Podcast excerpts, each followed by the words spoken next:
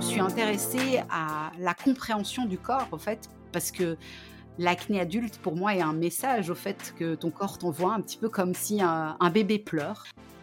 Et une fois que j'ai dépassé tout ça, bah, j'ai eu une folle envie de contribuer, de partager, de d'aider moi aussi, majoritairement des femmes, parce que ce sont beaucoup les femmes qui sont touchées, bah, c'est vrai que si tu m'avais dit ah euh, moi je pleurais dans mon lit euh, à, cause de cette acné qui me gâchait la vie, si tu m'avais dit ah mais cette acné ce sera l'opportunité pour toi, je n'y aurais pas cru, je t'avoue.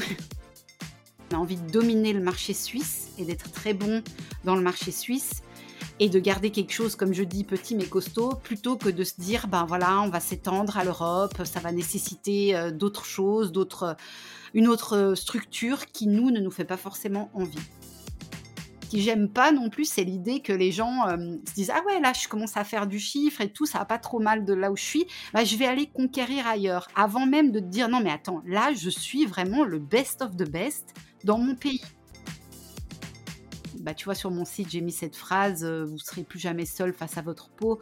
Pour moi, c'est ça m'intéresse pas de vendre des cosmétiques pour vendre des cosmétiques. Ce qui m'intéresse, c'est de me dire que la personne, elle se sent accompagnée, elle sait qu'on est là s'il y a besoin. Euh, elle apprend aussi à notre contact grâce au contenu qu'on peut, peut proposer. Donc c'est vraiment euh, ça qui me, moi, qui me drive fait. Si vous avez une petite flamme entrepreneuriale, allez-y. Bon, c'est une aventure de fou, quoi. Aujourd'hui, je, je, je, regrette presque de ne pas l'avoir fait avant. Bonjour, je suis Fatima, je vous souhaite la bienvenue sur le podcast de New Woman Boss, le podcast des femmes qui entreprennent. Aujourd'hui, je suis très heureuse d'accueillir à mon micro Géraldine, la fondatrice de Green Beauty Square. Alors, qu'est-ce que Green Beauty Square? C'est bien plus qu'une marque de produits cosmétiques. C'est un service et un accompagnement sur la compréhension de sa peau et de son corps que propose la fondatrice. L'acné hormonal touche près de 40% des femmes à l'âge adulte. Et Géraldine en fait partie. Alors qu'elle est grande consommatrice de cosmétiques traditionnels avant la découverte des produits naturels, elle teste alors tous les produits pour se débarrasser de cette acné qui la déprime. Elle va même jusqu'à prendre du roi cutane, un traitement lourd pour tenter de le soigner. Mais rien ne fonctionne. C'est alors qu'elle commence à s'intéresser à la cosmétique naturelle et qu'elle a alors une révélation. Les médicaments s'attaquent aux symptômes mais non à la cause, alors qu'on a tendance à traiter le problème en surface et laisser de côté la cause réelle de ce mal-être exprimé par la peau, Géraldine étudie en profondeur le corps humain et se passionne pour la cosmétique naturelle. C'est de cette façon qu'elle va réussir à résoudre son problème et qu'elle cherche depuis à partager cette découverte avec les femmes à travers Green Beauty Square. C'est ainsi qu'a démarré cette aventure entrepreneuriale qu'elle partage maintenant depuis 2020 avec son conjoint. L'un des sujets de cet épisode tourne beaucoup autour de la question de la croissance de son entreprise, car vous allez l'entendre, malgré une croissance qui fait x2 chaque année, Géraldine ne veut pas conquérir le monde. Au contraire, elle veut croître, mais à son rythme et à son échelle. Elle a fait le choix de le faire seulement dans son pays, la Suisse. Elle explique les raisons dans cette conversation, un sujet très intéressant sur une vision d'entrepreneuriat à laquelle un jour on peut tout amener à être interrogé. Dans cet épisode, vous allez également apprendre ce qu'elle a découvert sur le fonctionnement du corps et pourquoi les produits cosmétiques ne sont pas suffisants pour s'attaquer à la cause réelle de nos problématiques extérieures. Elle nous explique aussi pourquoi elle a fait le choix de lancer son propre laboratoire et l'importance pour elle de rester maître de toute la chaîne de production jusqu'à la livraison. Elle partage aussi avec nous sa manière de gérer son service client, le gros point fort de la marque qui a un très bon taux de fidélisation et un bouche à oreille qui amène de nouveaux clients sans avoir eu à faire de publicité et cela après trois années d'existence. Enfin, j'ai profité de son expertise pour lui poser la fameuse question du comment avoir une belle peau. Des conseils qui vont bien au-delà du simple conseil cosmétique. J'espère que cet épisode vous plaira. Si c'est le cas, n'hésitez pas à me le dire avec une note et un commentaire sur iTunes. Et n'hésitez pas également à vous inscrire à la newsletter sur le site de newwomanboss.fr. Je vous souhaite une très belle écoute. Bonjour Géraldine. Bonjour Fatima. Je suis ravie de te recevoir sur le podcast. Bah, écoute, merci beaucoup pour ton invitation et heu, je suis ravie de pouvoir, heu, échanger et je me réjouis de voir ce que tu vas me poser comme question. Eh ben, on va commencer tout de suite d'ailleurs, heu, on y va sur la première question, heu, je vais te laisser te présenter, nous dire qui tu es et hem et par la suite nous dire un peu, ton parcours, Oui. professionnel qui t'a enfin que tu as eu avant de devenir entrepreneur. Ça marche. Bah, écoute, donc, je m'appelle Géraldine, j'habite, en Suisse, dans une région francophone et puis, bah, maintenant ça fait, ça va faire 3 ans que j'ai créé mon entreprise. En fait, avant ça, j'ai travaillé pendant 10 ans dans une entreprise qui vendait des séjours linguistiques, dans un département marketing. Donc en gros, une entreprise qui envoyait, principalement des jeunes à l'étranger pour apprendre des langues et puis, en fait, mon envie d'entreprendre, j'ai envie de dire, elle a probablement toujours été un petit peu latente, mais j'avais pas forcément une grande idée et pas tellement une grosse tolérance au risque. J'ai quand même été toujours aussi élevée dans un univers où on m'a inculqué le la sécurité, genre, heu: «Gagne 10 €, épargne-en 8». C'était un peu ma mentalité et donc du coup, heu, voilà, l'entrepreneuriat était quelque chose j'avais cette espèce de dualité entre une certaine envie, mais aussi une certaine retenue parce qu'entrepreneuriat veut dire risque et puis surtout pas forcément d'idées et puis au fait, ben, ce qui m'a vraiment conduite à, à ça, c'est un problème personnel. C'est-à-dire que je me suis retrouvée, juste avant mes 30 ans, je pense entre 28 et 30, je me rappelle plus exactement, à, souffrir, au fait, d'une acné adulte assez, monstrueuse. Un petit peu, Mmh sans mh. crier gare parce qu'au contraire de beaucoup de femmes qui se retrouvent avec de l'acné adulte, à la suite d'un arrêt de contraception, par exemple, dans ma vie, je je faisais pas forcément le lien et ça a été, extrêmement pénible parce que j'avais un un job avec, un certain nombre de responsabilités, une petite équipe. Du coup, ton on va dire ton estime de toi, très compliquée quand, on va dire tu as 30 ans, heu, tu as une peau, pire qu'une ado. Donc c'était hyper dur. J'ai pris, un traitement qui est très connu qui s'appelle le Roaccutane, qui en plus dans mon cas n'a pas fonctionné. Donc je me suis retrouvée très, très, très déprimée face à ça parce que sans solution, tu vois? J'ai été voir un dermato, le dermato Ouais. me prescrit Roaccutane, le Roaccutane ne fonctionne pas. En même temps, j'avais l'impression de pas forcément faire, heu, ce qui était totalement juste par rapport à mon corps et cetera. Donc du coup, j'ai arrêté ça et je me suis intéressée à la compréhension du corps, au fait, parce que l'acné adulte, pour moi, est un message, au fait, que ton Mmh mh. corps t'envoie, un petit peu comme si un un bébé pleure et donc du coup, j'ai entrepris un voyage un peu fascinant à la compréhension à à la recherche de la compréhension de moi-même et heu, bah, au bout de quand même quelque temps, parce que ça prend beaucoup de temps, ben, j'ai réussi à vraiment dépasser cette acné adulte. J'ai appris énormément de choses, je me suis beaucoup formée, au fait, aussi pendant cette période-là et une fois que j'ai dépassé tout ça, bah, j'ai eu une folle envie de contribuer, de partager, de d'aider moi aussi, majoritairement des femmes, parce que ce sont beaucoup les femmes qui sont touchées, Mmh mh. à, heu, dépasser finalement, heu, leurs problèmes d'acné, à comprendre que que qu'elles ont le pouvoir et que c'est pas finalement un espèce de mauvais œil qui nous est qui nous est donné et donc du coup, ben, petit à petit, j'ai développé, toute une, une structure et une entreprise autour pour pouvoir aussi, ben, contribuer, on va dire, au bien-être des gens via la peau. Donc c'est un petit peu ça le le background et et le parcours et l'histoire, on va dire, personnelle qu'il y a derrière. D'accord, donc tu viens pas d'une famille d'entrepreneurs et Pas du tout. Pas du tout et tu avais pas du tout non plus l'idée d'entreprendre, au contraire? Non, alors, heu, comme Mmh. je dis, étant petite, plutôt pas, j'étais vraiment dans une recherche de sécurité. Après, Ouais. j'ai quand même vite enfin, je m'imaginais pas vieillir dans un milieu corporate. Ça, c'est quelque chose, je j'ai travaillé presque 10 ans dans la même entreprise, donc c'est vrai qu'à en étant assez jeune, c'est assez peu conventionnel. Les jeunes aiment bien Mmh. changer de boîte. Bah, moi, la boîte où je bossais, il y avait vraiment une super vibe, c'était vraiment comme une famille et du coup, j'avais j'étais bien là-bas et en fait, petit à petit, mes collègues, partaient et ça, c'était dur pour moi, mais je m'imaginais absolument pas faire un CV, heu, aller «me vendre» entre guillemets. Ça, ça Ouais. me donnait vraiment de l'urticaire. J'avais plus du tout envie de ça et j'avais pas du tout aussi envie d'être à la merci d'un employeur qui, quand tu arrives à, je sais pas, heu, 40-50 ans, peut commencer à te dire: «Ah, vous êtes trop cher, vous êtes trop vieux». J'avais Ouais. envie de prendre mon destin en main. Ça, c'était vraiment le, mmh avant d'avoir l'idée, c'était le le on va dire le feu naissant.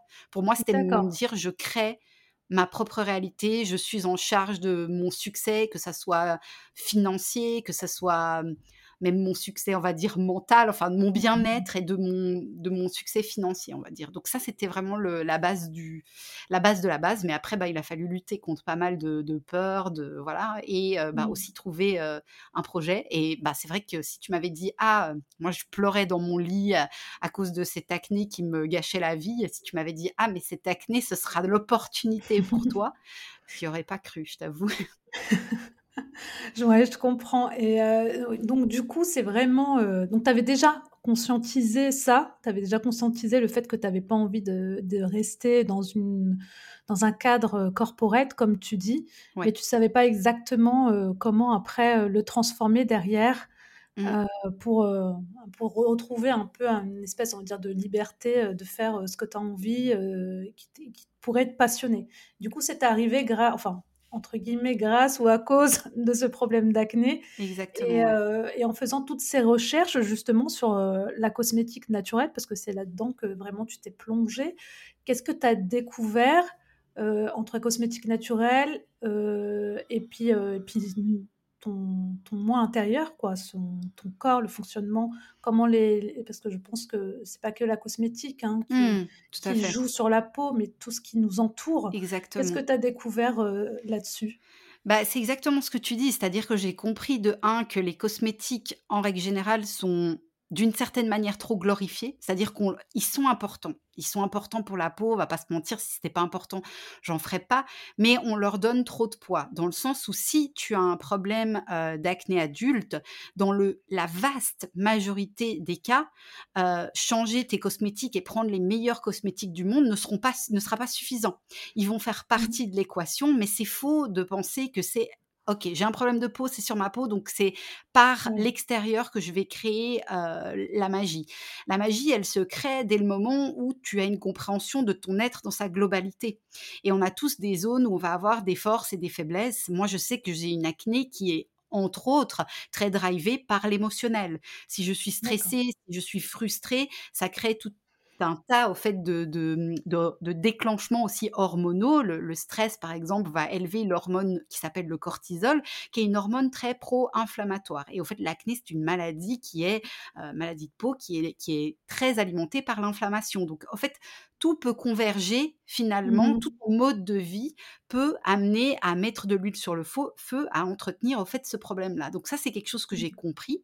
Et j'ai compris aussi en fait, je crois que la phrase qui a changé ma vie et qui a provoqué vraiment le déclic, qui a fait aussi que je suis en train de me former à tout ce qui est naturopathie, pour vraiment pouvoir proposer une approche globale. Parce que dans mon, dans mon cas, euh, jamais je vais te dire le cosmétique suffit, c'est la réponse miracle. Je vais toujours essayer de comprendre ton environnement, ton être finalement, pour pouvoir t'amener sur des pistes de, de, bah, de, compréhension. Ok, si tu as tout le mmh. temps des problèmes digestifs, bah, il y a un lien très très fort entre la digestion et la peau, donc il va falloir aller travailler de ce côté-là. si tu me dis que tu es tout le temps stressé et que tu as des problèmes de peau, bon, bah là, je sais qu'il y a aussi quelque chose, donc il y a toute une approche au fait aussi de discussion, d'échange avec les personnes qui le souhaitent. C'est pas tout le monde. Certaines personnes, elles veulent simplement acheter des soins et c'est OK. Nous, on propose vraiment une palette qui est assez large pour pouvoir s'adapter finalement à tout le monde. Et mmh. pour revenir à ce point, pour moi, la phrase qui a vraiment changé ma vie, c'est que finalement, tous les, tous les, les, médicaments et les traitements, les, les, cosmétiques, donc que ce soit du Roaccutane, que ce soit un cosmétique conventionnel, un cosmétique naturel, ils vont au fait s'attaquer aux symptômes. C'est-à-dire que dans le meilleur des cas, eh ben, ils vont éteindre le symptôme. Mais on ne traite pas la cause avec ça. La cause, bien souvent, elle est, elle est, elle est plus profonde, euh, elle provient d'ailleurs, elle est multiple. Et donc, du coup, ben, ce qui va donner vraiment les résultats, on va dire, euh, relativement définitif et rapide. Alors on s'entend, hein, on ne parle pas de je claque des doigts et ça résout le mmh. problème. Sur par exemple des personnes qui souffrent d'acné pendant 5, 10 ans, là on parle de peut-être 6 mois euh, pour avoir vraiment euh, un premier résultat, ça va être de, comprendre au fait de remonter à la cause. Et ça pour moi mmh. ça a complètement changé ma perspective parce que je pensais que euh, comme un peu tout le monde, aussi quand tu lis des magazines féminins ou comme ça, on te dit tu as des boutons, applique ça, tu as des rides, applique ça. Et mais en fait, en y réfléchissant, si ça marchait, plus personne n'aurait de problème de peau. Totalement. Et avec le cutane, tu remarques qu'il y a quand même énormément de gens qui font une cure et qui ensuite rechutent.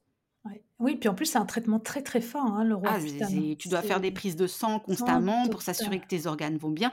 Je Mmh. c'est pas quelque chose que je que je recommande. Après, je suis je veux presque dire que je suis contente de l'avoir fait parce que je peux en parler à mes clientes et leur faire un partage d'expérience. Totalement. Mais, heu, c'est pas, c'est pas du tout un traitement anodin, c'est un traitement lourd. Ouais, Donc il ouais, faut c'est un vraiment traitement lourd. réfléchir à 2 fois avant de Mmh. de se lancer là-dedans. Mmh.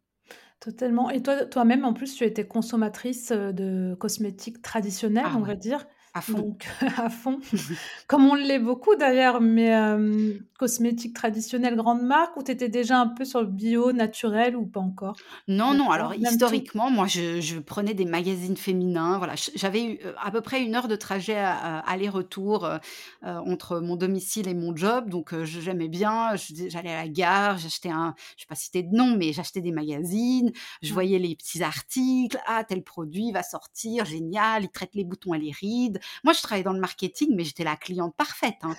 Dès qu'il y avait une nouveauté, j'allais acheter, donc j'utilisais plutôt des grandes marques classiques. Heu, j'étais pas tellement branchée, heu, naturel, heu, ou bio ou quoi que ce soit avant de d'avoir ma ma grande révélation là, de me dire: «Ah mon Dieu!» parce que j'ai aussi passé beaucoup de temps à étudier les compositions des produits que je consommais et là, ça m'a Mmh. fait un choc parce que j'étais là: «Ah bon, mais il y a ça dedans alors que c'est hyper mauvais pour ma peau voire même pour ma santé». Du coup, Mmh j'ai mh. vraiment pris une claque. Je dis toujours, ben, autant sur le les paquets, heu heu, le tabac ou ce genre de choses, bah, voilà, c'est écrit dessus quand même que ce que tu fais, c'est pas forcément le meilleur pour ta santé. Autant dans les cosmétiques, heu, bah, c'est pas écrit dessus et et en plus, c'est pas à la portée de tout le monde parce que si tu retournes un produit et que tu essaies de comprendre ce qui est écrit, ça s'apparente à décrypter une langue étrangère. Donc j'ai passé aussi beaucoup de temps là-dessus et et ça m'a quand même, je dois dire que j'étais quand même pas mal en colère quoi, de me dire: «Mais franchement, on nous prend vraiment pour des imbéciles à nous faire croire que les produits sont merveilleux». Là, bah, on voit la puissance aussi du marketing Du marketing, oui. et et voilà, c'est aussi quelque chose que moi j'essaye de de lutter un petit peu à ma petite échelle, de de d'aider les personnes à avoir un un peu plus de de de on va dire de un jugement qui ne se base pas que sur l'apparence des produits ou sur ce que la marque va dire, mais sur vraiment la réalité de ce qu'il y a à l'intérieur. Mmh. Après, je juge pas du tout quelqu'un qui, voilà, sait que le produit est pas forcément extraordinaire, mais s'il lui plaît et si elle en a envie, ben, voilà, le la le libre, heu, arbitre et la libre décision de chacun, heu, pour moi, ça ça prime surtout. Mais au moins qu'ils aient l'information.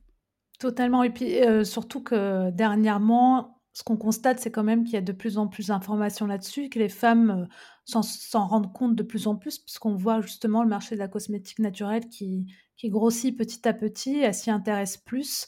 Elles se Oui, détournent de des produits, heu, un peu traditionnels pour aller vers, heu, vers des produits, on va dire, plus clean. Même si, bio ou naturel, il faut quand même parfois regarder l'étiquette parce que ça mmh, ne l'est pas totalement.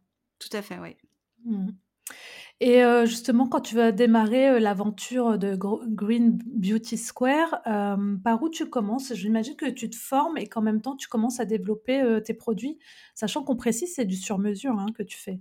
Alors, je vais te refaire la petite histoire. En gros, moi, je viens pas du tout de ce milieu, on va dire scientifique de base. Alors j'ai ma Mmh maman qui est qui était laborantine, alors peut-être que ça passe un petit peu dans les gènes, mais sinon pas du tout. Mon père était dans la finance, donc moi, j'ai dû vraiment apprendre un autre métier.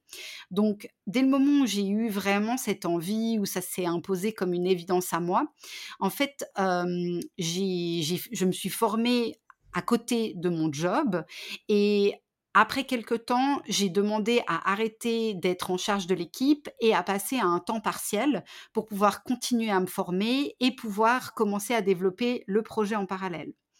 Et c'est vrai qu'au début, ben, moi, j'ai vraiment choisi de m'axer sur, on va dire, une hyper personnalisation au niveau des soins qu'on pouvait proposer Mmh mh. et de de m'adresser, on va dire, à quelqu'un qui n'a pas de problème de peau a priori, mais aussi de proposer toute une palette pour les personnes qui souffrent, heu, d'acné, de rosacée, heu, ou d'autres, heu, maladies de peau qui sont, connues, on va dire. Et donc du coup, on a commencé par proposer, que des produits sur mesure. Et puis après, on a on a pris un petit peu, ben, quand on en a eu fait, hem, je sais pas, à peu près 500, on va dire, eh bien, on s'est rendu compte qu'il y avait quand même des grandes, tendances et puis à partir de là, bah, on a développer la gamme aussi pour proposer ce que moi j'appelle du prêt-à-porter, c'est-à-dire des formules prêt-à-porter. Il faut savoir quand même pour les personnes qui nous écoutent que la Suisse a une législation qui est différente de la France et que mmh. moi je propose mes produits uniquement en Suisse, c'est-à-dire que quelqu'un qui habiterait en France ne peut pas les commander.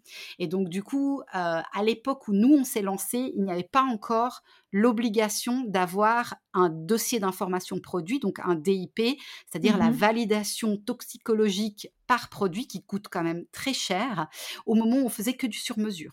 Donc nous, on avait cette chance. D'ailleurs, bah, je dis on parce que je travaille avec mon conjoint et on a fait une formation de réglementation cosmétique en France. Et je dois dire qu'on était les vilains petits canards parce que à l'époque, on avait encore la chance de pouvoir, bien évidemment, en respectant ce qu'on appelle les bonnes pratiques de fabrication. Donc il y a des normes ISO qui sont longues comme le bras au niveau de la préparation des produits, au niveau des normes pour notre laboratoire. Mais au-delà de ça, on avait la chance de pouvoir sortir un produit euh, sans avoir toute cette paperasse et ces coûts. Euh, aujourd'hui, ce n'est plus possible. Aujourd'hui, la, Suisse n'est pas 100% alignée avec la, législation européenne, mais on s'y rapproche. C'est-à-dire que cette partie, en tout cas, de, pouvoir proposer un produit légalement, nécessite une validation par un toxicologue et donc un certain coût. Et nous, on a eu cette chance de pouvoir mmh finalement, moi j'ai mis de l'argent de côté sur chaque vente dès le jour 1 de l'entreprise pour pouvoir se permettre de payer euh, ben, un grand nombre de formules pour la validation. Mais je pense que c'est important parce que du coup, les, les, personnes justement hors Suisse qui pourraient nous écouter pourraient se dire mais comment elle a fait pour proposer du sur-mesure? Est-ce qu'elle avait euh, une blinde d'argent au départ ou est-ce qu'elle était illégale? Donc euh, ni l'un ni l'autre. La Suisse, voilà, n'étant pas dans l'Europe, on a certaines différences, on va dire tout simplement entre les législations. D'accord, ce qui vous permettait donc de démarrer, À l'époque, ouais. à l'époque, voilà, plus facilement. Exactement. D'accord et justement au démarrage, euh, vous démarrez j'imagine tu fais tu les fais artisanalement, donc à la maison? Non, alors ça c'est commencé à faire un labo déjà? Moi je bah, en théorie, tu n'as pas le droit de faire des cosmétiques à la maison, heu, à mmh. part si vraiment, heu, tu arrives à aménager une pièce, à respecter encore une fois cette, cette législation qui est quand même très complexe. D'ailleurs, toute personne qui s'intéresse à ce domaine, je conseille vraiment d'aller se faire former tout simplement dans ce mmh. domaine de la réglementation, voire même de se accompagner si on n'a pas après l'envie de vraiment mettre les mains à la pâte. Mais dans notre cas, ben, nous, on a pris vraiment une toute petite, une toute petite surface. au départ, on avait 9 mètres carrés de labo, ce qui était très petit. C'est petit. Mais super optimisé. bah, on a mmh suivi la formation justement de réglementation cosmétique, de BPF, donc ce qu'on appelle bonne pratique de fabrication. Et le formateur nous a vraiment aidé au niveau ergonomique à aménager notre labo pour que finalement une surface de 9 mètres carrés soit la plus pratique, la plus simple possible. Et on est resté dans ce labo jusqu'à... on a déménagé en septembre de 2021. Donc finalement, on a fait plus de deux ans et demi avec mmh. déjà cinq chiffres par mois de chiffre d'affaires dans cette mini, mini, mini surface. C'était pas évident. souvent, on vendait alors qu'on n'avait pas de stock, parce qu'en plus, on a quand même pas mal de références de produits. mais pour autant, ça ne veut pas dire que c'est impossible. Oui, donc si vous avez réussi dans 9 mètres carrés euh, en deux ans, euh, donc c'est possible. juste pour revenir justement à ce que tu disais par rapport à la législation, donc aujourd'hui vous êtes vendu juste en Suisse, donc à cause de cette, euh, ces législations, ces différences avec la France. concrètement, ça veut dire quoi? Ça veut dire qu'il faudrait que tu fasses, comment dire? Que tu tu payes, tu que tu que pour pouvoir être vendu en France concrètement, comment tu par quoi tu devrais passer, Ce qui manquerait, c'est vraiment une inscription des produits sur un portail européen. À mon avis, c'est que ça. Après, je t'avoue que c'est aussi un choix, c'est-à-dire que nous, on a, moi, j'ai envie de garder une entreprise, j'appelle ça petit mais costaud, c'est-à-dire qu'on est vraiment dans une idée aussi de suroptimiser tout ce qui est l'automatisation, de vraiment, moi, je suis une accro de, de l'optimisation et de chercher les nœuds dans la boîte où est-ce qu'on peut fluidifier. Et après, ça me fait pas du tout envie d'avoir une grande équipe, de gérer beaucoup d'humains. J'adore les humains, mais j'ai envie de rester sur quelque chose voilà, qui, me fait vraiment kiffer. Et donc, du coup, on a plutôt une envie, nous, de se développer dans les autres parties géographiques de la Suisse, parce que ça reste un pays multilingue, où on est la Romandie, la partie francophone, euh, en termes de taille, c'est la deuxième du pays. La partie principale du pays est une partie germanophone. Et après, on a une petite partie italophone.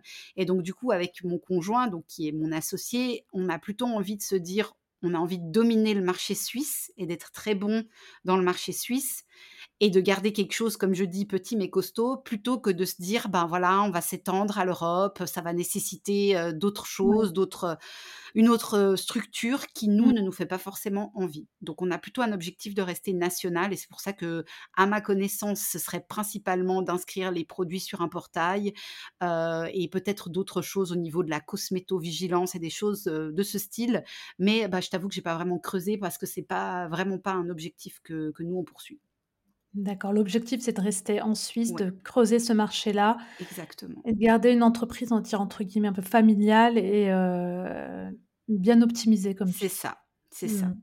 Très bien, c'est pas la croissance à l'international, aller tout conquérir, c'est pas l'objectif, Bah, pas vraiment parce que, bah, je pense que pour moi ça me l'idée me cause plus de stress que de bonheur, dans le sens où, euh, je vois pas ça comme, euh, comme le, Graal, au fait. Pour moi, de me dire, euh, et je pense que c'est aussi un petit peu basé sur l'histoire de la, boîte où je travaillais avant, c'est-à-dire que eux, ils étaient, c'était une entreprise qui était partie de rien en Suisse et qui avait vraiment très très bien réussi en Suisse, qui avait réussi en assez peu de temps à être leader de son marché, puis qu'après ils ont voulu euh, justement se développer un peu euh, partout en Europe, mais ils n'ont pas du tout structurellement mis les moyens nécessaires pour avoir garder en fait leur position dominante en Suisse et se mmh donner les moyens d'aller vraiment conquérir l'Europe. Et du coup, ben, ils ont pris, voilà, ils ont fait des, enfin, ils ont pris leur place en Europe, mais ils ont aussi beaucoup perdu en Suisse.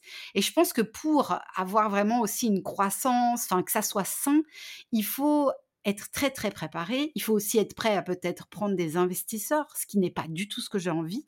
Pour moi, j'ai envie d'être maître de mon bateau et mmh. je pense qu'on a beaucoup de chance en Suisse à être dans un, pays où le pouvoir d'achat est bon, où les gens discutent assez peu de prix, valorisent aussi la qualité, valorisent le Swiss made, le, côté local, comme, comme en France aussi. Hein, d'ailleurs, le, made in France est très apprécié, etc.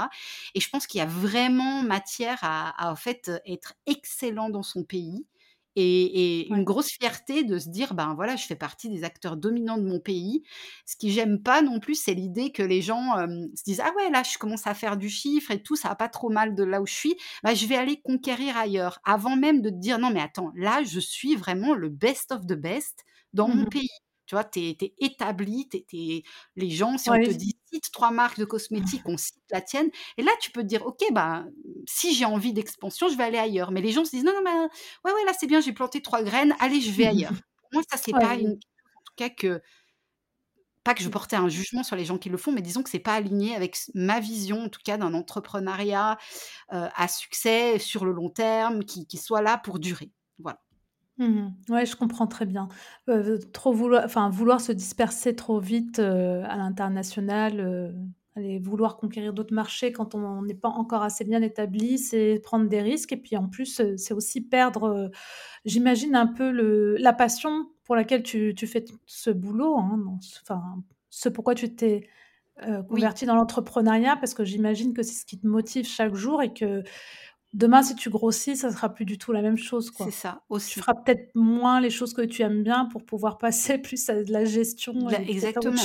Exactement et cette partie-là, je mmh. t'avoue que j'ai pas du tout envie. Pour moi, c'est ça me tu vois, moi, je travaille beaucoup à un peu au feeling, à ce qui me met en joie versus ce que je sens des lourdeurs au niveau émotionnel et quand j'imagine ça, mais ça me motive pas du tout, mais pas du tout. Ah oui, de me dire, ah, déjà rien qu'au niveau, tu vois, je me dis: «Bah, des questions bêtes, hein. OK, si on produit en Suisse, mais on est l'Union européenne, il y a il y a des douanes, il y a enfin, les gens, est-ce qu'il faut avoir un centre logistique en Europe?» Enfin, toutes ces questions, je suis là: «Non attends, j'ai même pas envie d'y penser. En fait, moi, j'ai envie de me concentrer sur apporter de la valeur aux gens, servir, faire de bons produits, et puis, et puis voilà, quoi, faire là où j'ai une vraie différence.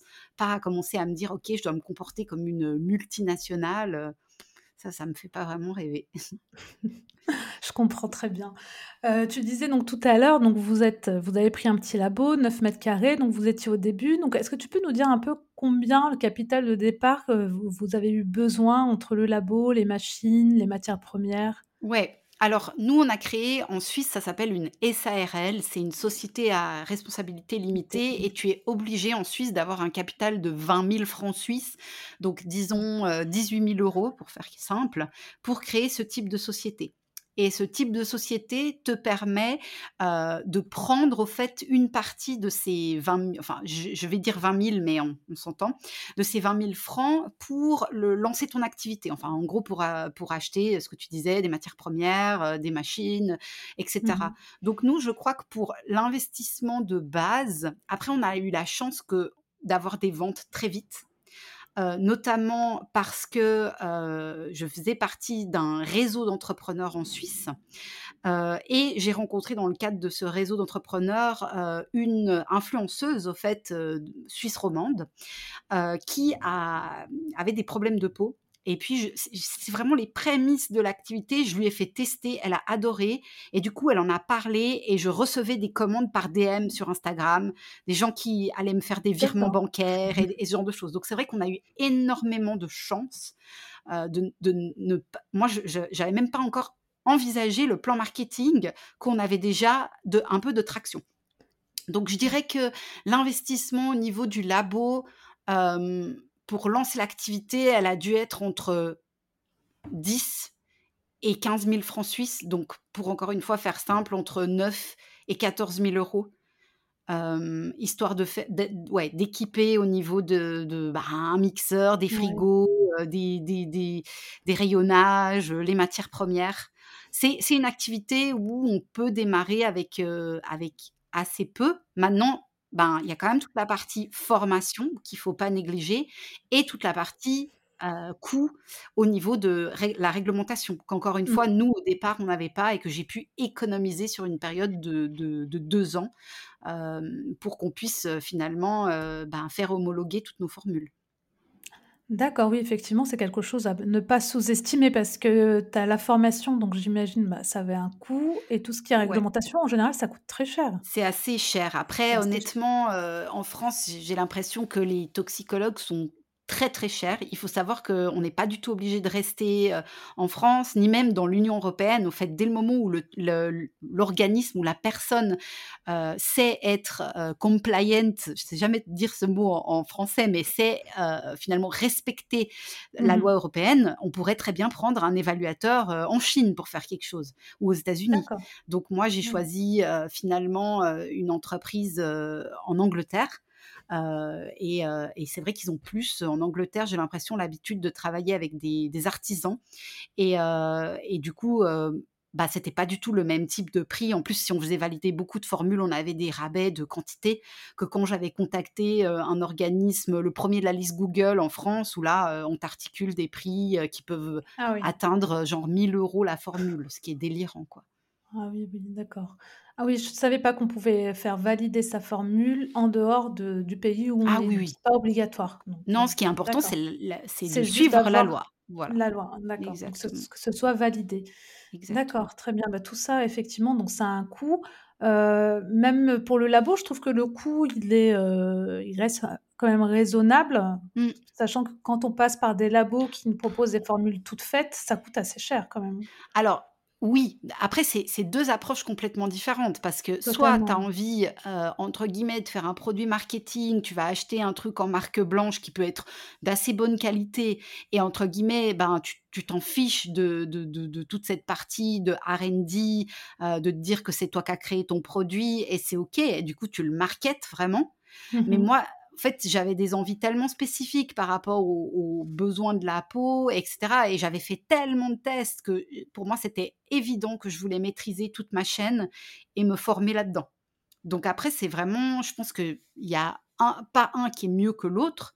C'est une question de d'envie, de motivation. C'est un peu quand même un parcours du combattant hein, au départ Mmh. de se lancer euh, euh, seul, parce que bah il faut il faut déjà développer quand même des compétences au niveau de la formulation pure.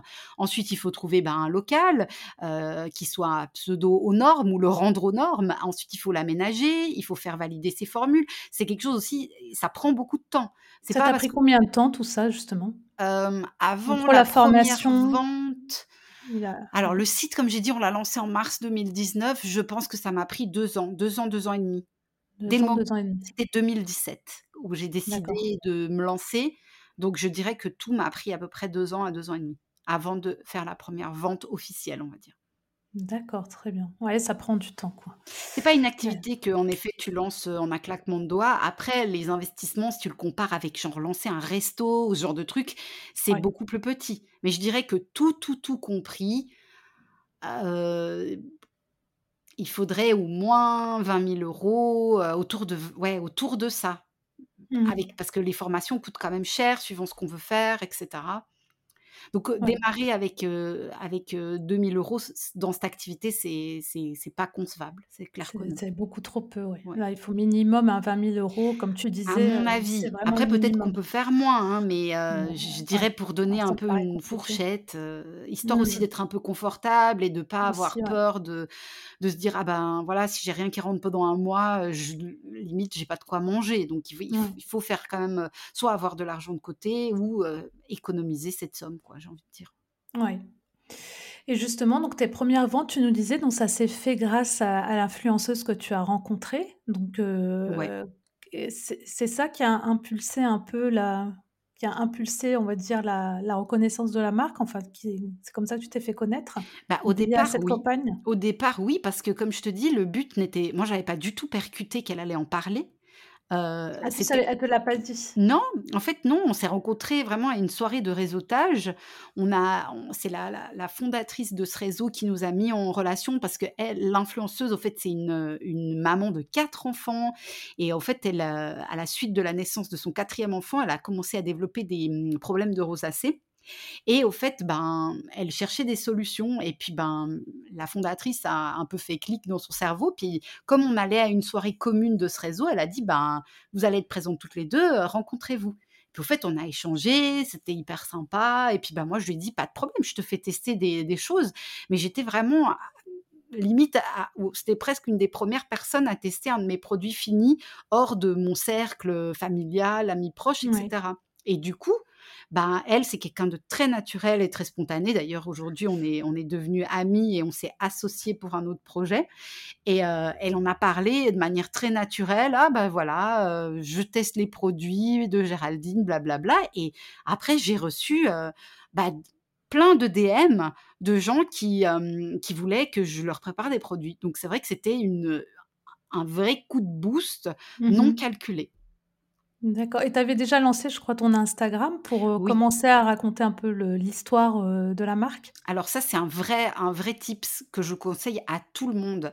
Dès le moment où vous avez votre idée de projet, lancez votre Insta pour parler de votre passion au sens large et cetera. Parce que si vous créez déjà une communauté, le moment où vous aurez quelque chose à proposer, les gens seront déjà là. Alors que si vous vous Mmh. dites: «Ah bah voilà, j'ai lancé, maintenant je commence», bah, de 1, heu, pour les personnes qui débarquent et qui voient que c'est direct, «Ah bah achète-moi un produit, truc», achète-moi, ouais. Mmh. bah, c'est pas terrible pour créer Ouais. la la relation de confiance et de 2, bah, tu tu tu tu tu as perdu du temps. Donc toute cette période où entre guillemets «ton projet mature» et tout, je conseille vraiment à tout le monde de partager du contenu, d'apporter de la valeur sur la thématique, de partager aussi, ben, son chemin un petit peu entrepreneurial.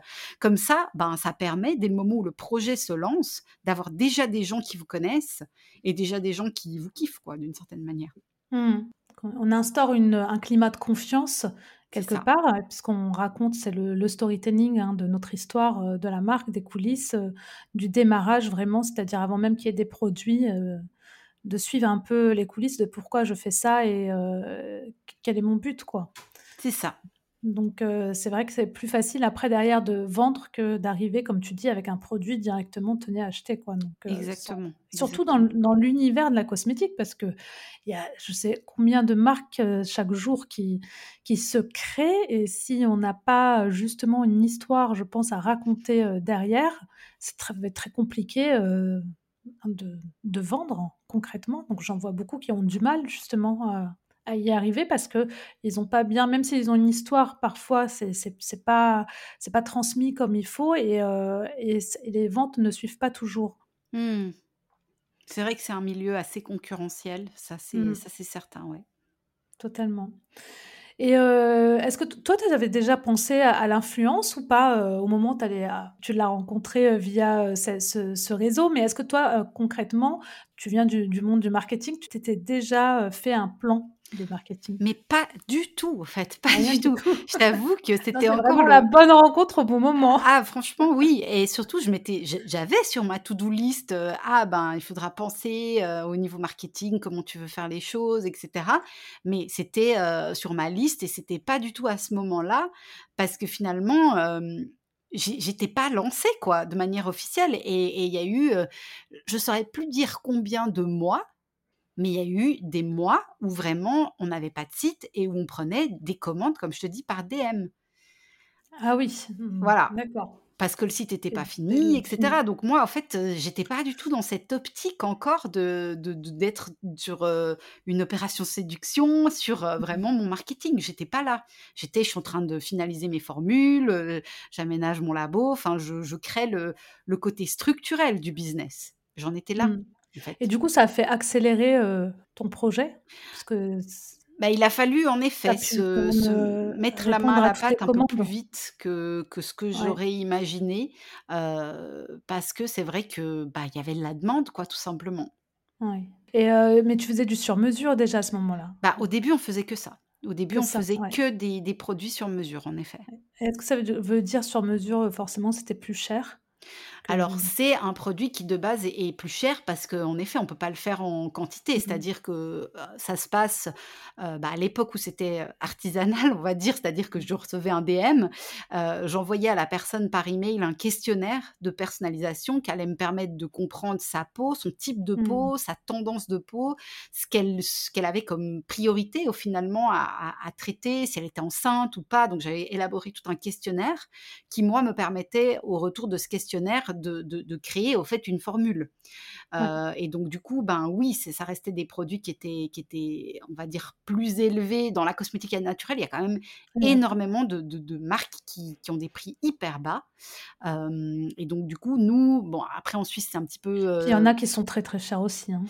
Ou alors oui, je pense, mais Mmh. moi j'ai l'impression que je vois, vraiment beaucoup, beaucoup de marques, qui proposent des prix très, très bas. De de bonne qualité, hein, notamment j'ai j'ai quelques idées qui me viennent en tête en France, Ah oui? de de marques qui, quand tu regardes les compos et quand tu regardes en tout cas comment ils ont l'air de travailler, ça a l'air super quali, mais pour autant, les prix sont sont abusément bas, quoi. Enfin, je pense qu'ils font vraiment, heu, bah, ils jouent sur le volume, tout simplement. Peut-être qu'ils peuvent se permettre, heu, parce qu'ils ont des grosses unités de production et voilà, ils jouent sur le volume. Ils ont plein de revendeurs, heu Oui, parce que si tu as des bons produits, après pour calculer ta marge, heu, à part sur le volume, comme tu dis, je vois pas trop comment ils peuvent après s'en sortir, quoi. Bah, économie Mmh. d'échelle sur les matières premières, parce que c'est clair que plus tu en prends, heu, moins c'est Ouais. cher au gramme ou au millimi au millilitre, on va y arriver. Et puis Mmh après, je pense qu'en effet, heu, volume et peut-être qu'ils out je sais pas si, du coup, beaucoup d'automatisation avec des machines pour certaines choses, réduire l'humain. Heu, je sais pas. C'est vrai que certaines Ouais. fois, je suis je suis stupéfaite et j'ai quand même l'impression que voilà, en en France notamment, bah, il y a vraiment des marques qui ont l'air d'avoir de bons produits pour des prix, vraiment, très bas. Voilà. Mmh Tu parlais justement de questionnaire, donc c'est une bonne transition parce que je voulais revenir sur, heu, sur ton lead magnet qu'il y a sur le Oui. site, que je trouve très, très bien fait, avec la séquence email, que tu envoies, par la Mmh suite. Heu, donc ce questionnaire, donc j'imagine donc tu l'as construit justement pour définir au mieux donc, heu, les problématiques de la personne qui vient et lui proposer le bon produit derrière. Donc, heu, ce que je trouve vraiment bien fait en plus, c'est que c'est une vidéo derrière, donc, selon, les réponses, qu'on donne et est-ce que tu peux nous dire un peu justement avec ce, questionnaire et après la séquence email qui suit, combien as de, de, tu récoltes combien d'emails en fait, peut-être par semaine ou par mois? Combien ça t'apporte un peu de prospects? Et est-ce que ça transforme à, à peu près un pourcentage de taux de transfo derrière? Ouais, alors, au fait, bon, j'avoue que je suis un peu des fois, cordonnier mal chaussé parce que j'en parle pas forcément, on répète beaucoup que voilà, pour que ce soit bien efficace, il faut, te saouler toi-même, que tu saouleras jamais les gens parce que les gens ne consomment pas tout ton contenu. Donc moi, c'est vrai que le diagnostic de peau est disponible, sur le site de manière assez visible. j'en ai beaucoup, beaucoup, beaucoup parlé au moment où il est sorti. Ça va faire, deux ans maintenant. Il est sorti en mars 2020. Euh, donc au départ, j'en ai vraiment beaucoup parlé et puis maintenant, euh, j'en parle moins. Après, c'est vrai que les gens sont toujours très curieux d'apprendre des choses sur eux-mêmes. Euh, étant donné qu'on propose quand même passablement de produits et de variations, ça permet aussi d'orienter les gens vers, vers, on va dire, ce qui est le plus adapté pour eux. Donc je dirais que ça varie entre... par mois, je dirais entre 50 et 100 peut-être. Mmh Ça dépend, ouais. Je dirais plus, si si si il y a des gens qui en parlent, tu vois, de temps en temps, des des, bah, des gens qui vont justement le mettre en avant mmh etc. Donc quand les gens en parlent, je dirais que c'est peut-être plus autour de 100. Sinon, ça va être très variable, ouais, on va dire autour de 50 et je pense qu'en termes de conversion, bah, il y a la conversion immédiate, c'est-à-dire qu'on a quand même cette offre où pendant 48 heures, si les gens se décident, ils ont 10% sur le, mmh, le groupe de produits qu'on propose, c'est-à-dire que nous on appelle ça des routines. Là, je pense qu'on doit être à, mmh, peut-être 15-20% de taux de conversion sur ce, ce. Mmh. direct. Et après, alors par contre, bah, justement, il y a toute une séquence mail pour aussi ben, apporter de la valeur aux gens. Leur, euh, les, alors j'aime pas forcément ce terme parce que je, trouve que des fois c'est un petit peu péjoratif, mais les éduquer. Alors moi j'aime mieux, dire les accompagner à encore une fois ouvrir leur prisme de croyance par rapport à la peau, comprendre qu'il n'y a pas que les soins, qu'il y a toute la dimension de l'hygiène de vie, enfin voilà, mmh l'alimentation, euh, la gestion des émotions, etc., etc. Donc ça, c'est quelque chose qui pour moi est hyper important d'être très présente de ce côté-là. C'est aussi pour ça qu'on a créé un podcast. Le podcast n'a pas du tout but de vendre. Je parle quasiment euh, jamais, jamais des produits. Il est vraiment là pour euh, pour éduquer, mais comme je dis, j'aime pas forcément ce mot, pour accompagner les gens. Et donc, du coup, après, ben, c'est vrai que c'est difficile. Je n'ai pas le, chiffre de gens qui convertissent, on va dire, par la suite. Après, c'est vrai que ce que je peux te dire, c'est que par contre, on a, on a la chance d'avoir un, gros taux de clients qui reviennent. C'est-à-dire qu'on est vraiment à euh, plus de, de 60%, même, même plus proche de 70% de clients qui, imaginons, achètent au mois de, de février de cette année, qui auront au moins été une fois client par le passé. D'accord, tu as un bon taux de fidélisation. Fidélité, ouais. Ça, c'est mmh, vraiment. Et pour moi, la partie, on va dire, service client, accompagnement à la clientèle, c'est le, le, point fort, au fait, de notre, de notre business. Parce qu'on est extrêmement présent pour pour accompagner les gens, répondre à leurs questions. Moi, chaque semaine, je téléphone à des gens pour répondre à leurs questions. Je fais ça de manière complètement gratuite. D'accord. Si, si je, voilà, cet esprit de vouloir aider, servir, c'est extrêmement présent et je pense que c'est quelque chose aussi que les gens apprécient. Bah, tu vois, sur mon site, j'ai mis cette phrase Vous serez plus jamais seul face à votre peau. Pour moi, c'est ça m'intéresse pas de vendre des cosmétiques pour vendre des cosmétiques. Ce qui m'intéresse, c'est de me dire que la personne, elle se sent accompagnée, elle sait qu'on est là s'il y a besoin. Euh, elle apprend aussi à notre contact grâce au contenu qu'on peut, qu'on peut proposer. Donc c'est vraiment mmh. euh, ça qui me, moi, qui me drive, en fait.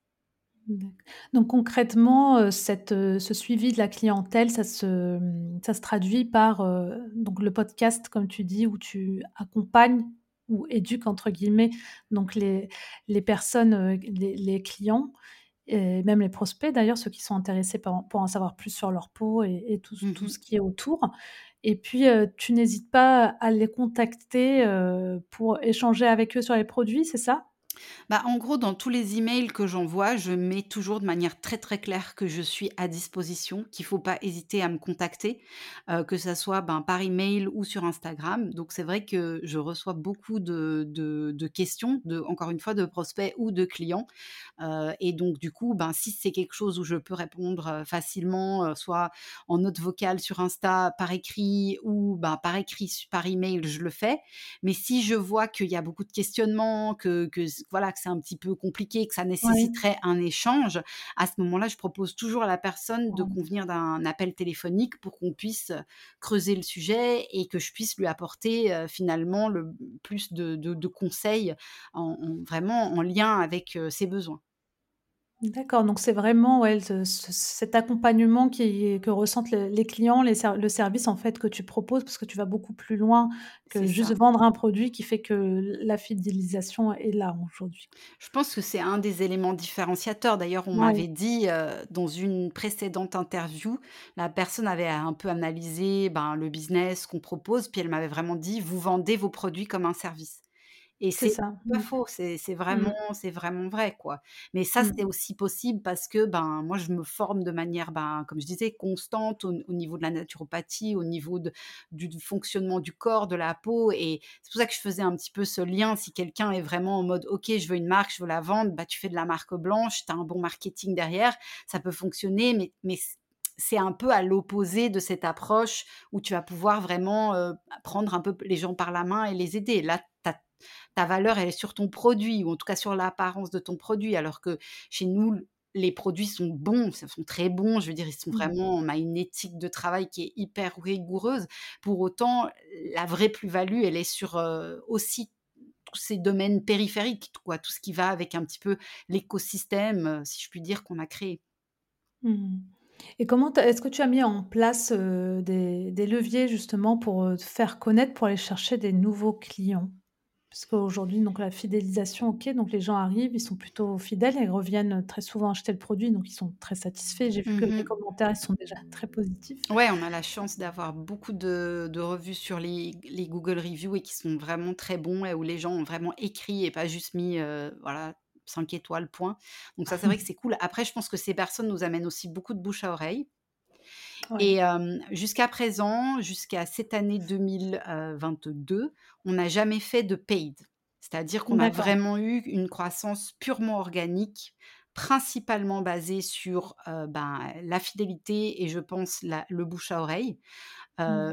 J'analysais quand même, dans les données, Google Analytics qu'on avait en 2022, heu, pardon, avant 2022, la source de trafic première était, heu, direct. Donc c'était vraiment des gens qui connaissaient déjà la marque et qui qui y venaient. Après, il faut aussi penser que voilà, la Suisse romande, c'est un petit territoire. Donc c'est vite, heu, c'est vite que oui, donc tu le tu bouche à oreille va très vite. ça se fait quand même assez vite. Et et sinon, bah, on a eu cette année alors je ne saurais pas vraiment comment le transposer au niveau de la France, mais en gros, il y a un acteur en Suisse qui a une très grosse communauté, qui propose au fait, heu, un deal par jour. Heu, c'est-à-dire que, heu, bah, jour, ils mettent en avant une offre d'un de leurs partenaires. Donc Mmh l'offre, forcément, elle est moins chère pour les les la communauté de cette cette cette communauté et eux ont une très, très, très grosse communauté. C'est-à-dire que tous les Suisses romands connaissent, le nom de cette marque, ils ont un capital sympathique est hyper important, ils ont vraiment, un branding unique et l'année dernière, on a fait une, une offre avec eux, par exemple. Donc ça, c'est vrai que c'était aussi un très bon moyen de de développer notre, notre notoriété.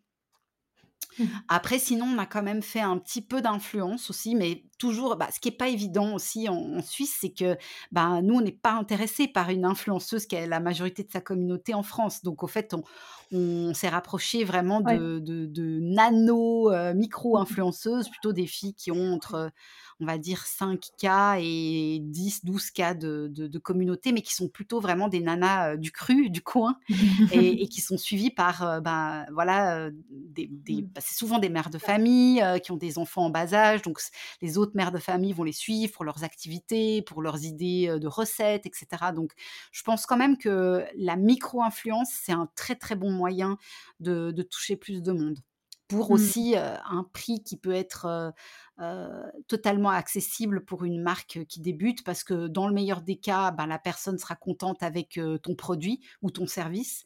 Et puis, ben, dans le pire des cas, tu payeras, mais tu payeras de manière, on va dire, raisonnée. Il y a aussi moyen de négocier un paiement à la performance, c'est-à-dire de dire, ben, tu crées un espèce de code pour, pour l'influenceuse et puis tu lui payes 10, 15, 20% en fonction des ventes qu'elle t'a générées. Quoi.